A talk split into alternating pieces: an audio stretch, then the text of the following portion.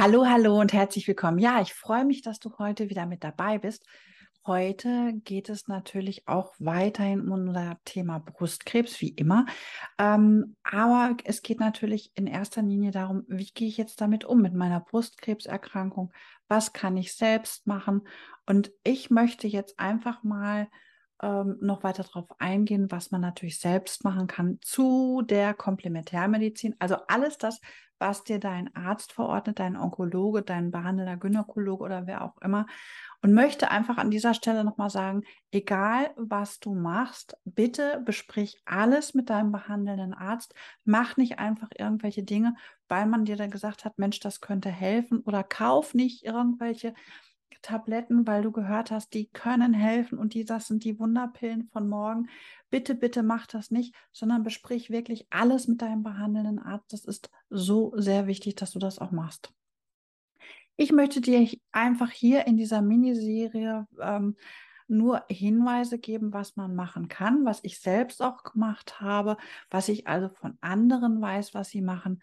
Ähm, und daher ist mir das ganz, ganz wichtig. Es gibt ganz viele Dinge, die kosten gar nichts oder hm, kosten nur Pfennige, wie man früher so schön gesagt hat.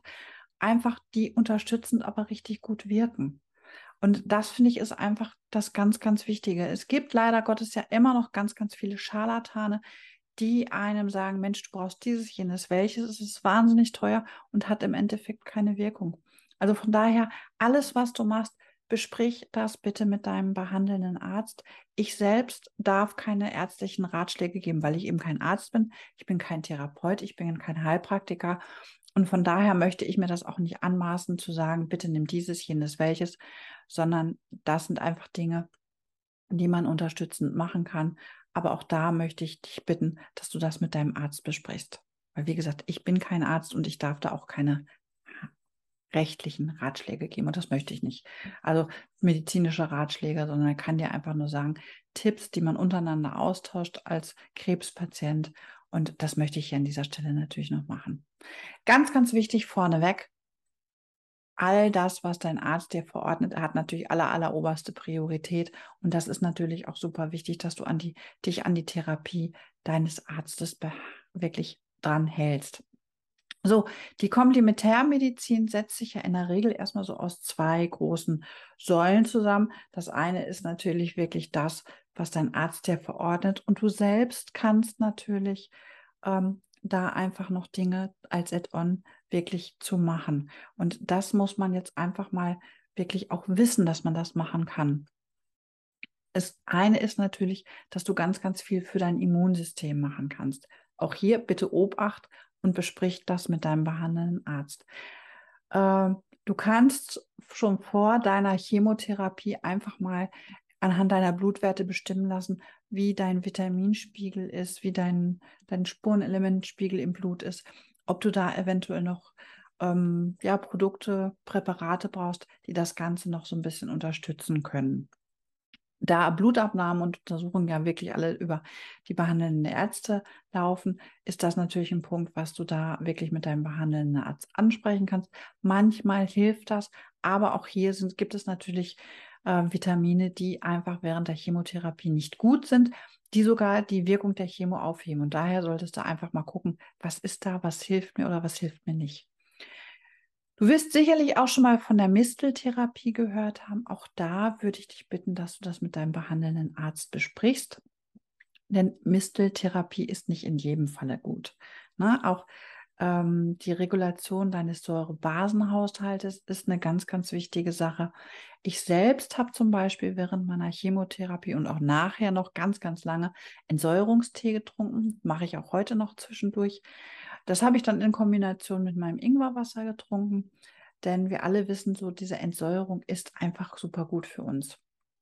Und von daher sollten wir einfach auch mal gucken, dass, und, dass wir unseren Körper wirklich wieder entwässern, dass wir die chemischen Stoffe der Chemotherapie ausschwemmen, dass das rausgeht aus dem Körper. Also von daher kann man das ganz gut trinken zwischendurch und es ist auch ganz angenehm. Und es schmeckt auch lecker. Also ich habe es gemocht. Es gibt ja noch diese Heilpilze. Ich selbst kann da nichts zu sagen. Ich habe sie nie genommen.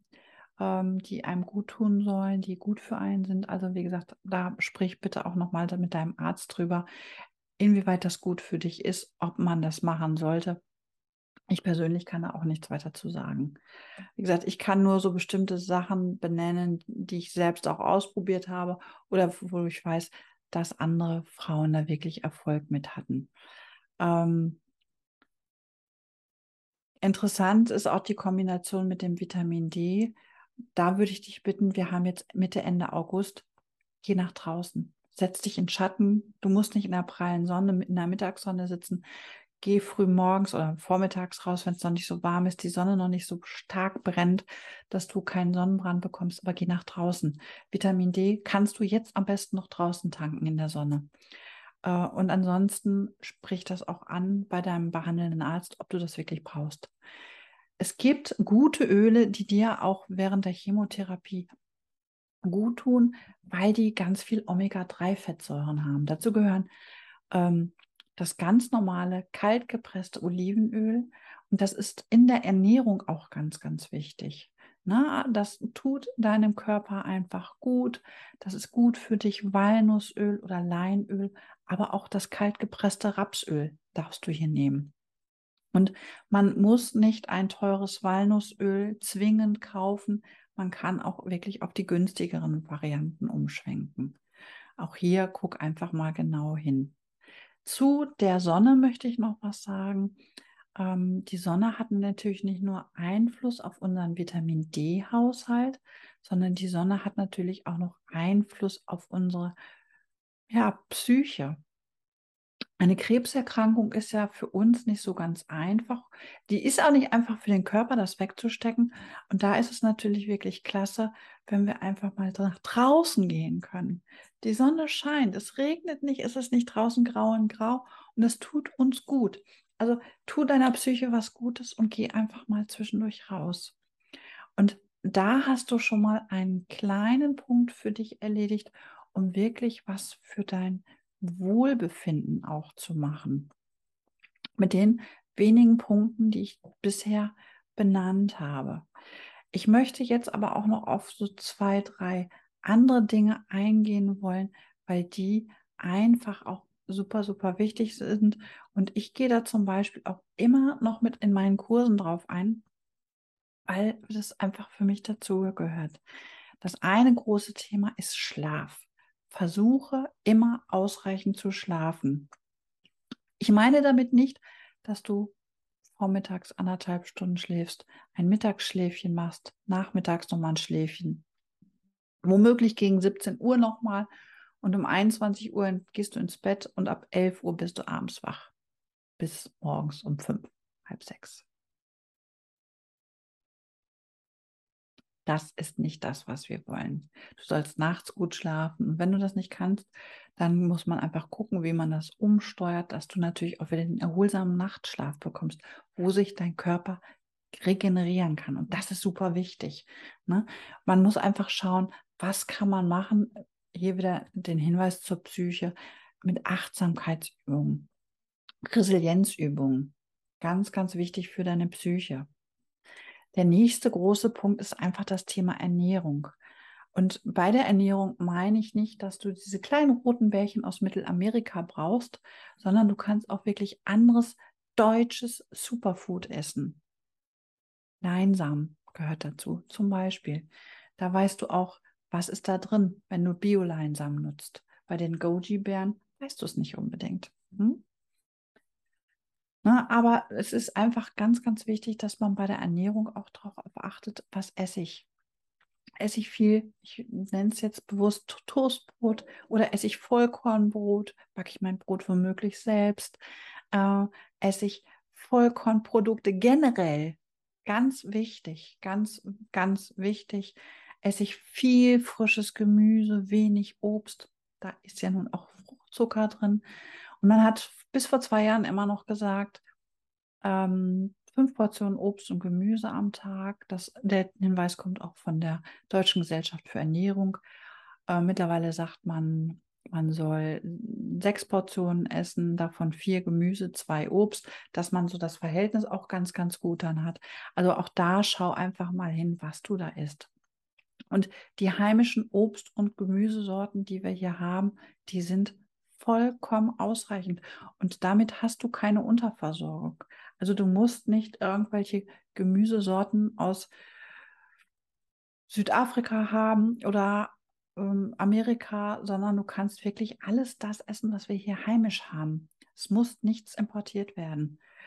Klar möchte man natürlich auch mal was anderes essen, aber man muss auch immer überlegen, wenn du das hier isst und du kaufst vorwiegend Bio-Obst und Gemüse, wenn das möglich ist, dann weißt du einfach auch, sind da Pestizide dran, wie viel ist da dran, da gibt es ja auch Vorgaben für. Also auch da versuche einfach mal genau hinzuschauen. Ja, und der dritte große Block in der Ernährung ist natürlich auch ähm, Fisch, Fleisch. Und auch hier sagt man natürlich generell viel Seefisch. Ähm, der ist derzeit so ein bisschen in Verruf gekommen durch Mikroplastik, durch Schwermetalle. Also auch da muss man natürlich gucken, was isst man jetzt. Nach Möglichkeit isst bitte wenig rotes Fleisch, viel weißes Fleisch. Ähm, Öle hatte ich eben schon mal angesprochen, das Thema. Trink wenig Softdrinks, sondern wirklich Wasser oder Tee ohne Zucker, wenig Alkohol. Ähm, es gibt zum Thema Ernährung zwei, zwei wirklich richtig tolle große Studien. Die eine bezieht sich auf die Mittelmeerernährung der 50er Jahre und das ist so en gros das, was ich beschrieben habe. Die andere geht in ähnliche Richtung. Es gibt, und das muss man einfach ganz klar hier an dieser Stelle sagen, es gibt nicht die Krebsdiät. Und das solltest du einfach auch für dich wirklich abschreiben, dass es die gibt.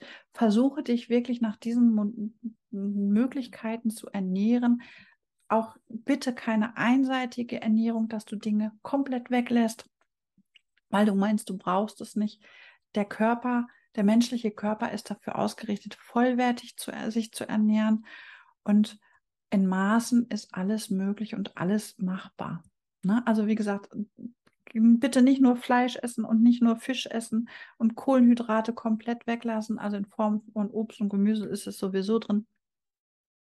Aber du kannst natürlich auch das wirklich in Vollwert essen.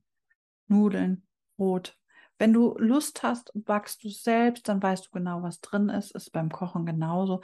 Versuche wirklich auf abgepackte Produkte zu verzichten. Mach es selbst, wenn du die Zeit und die Muße hast.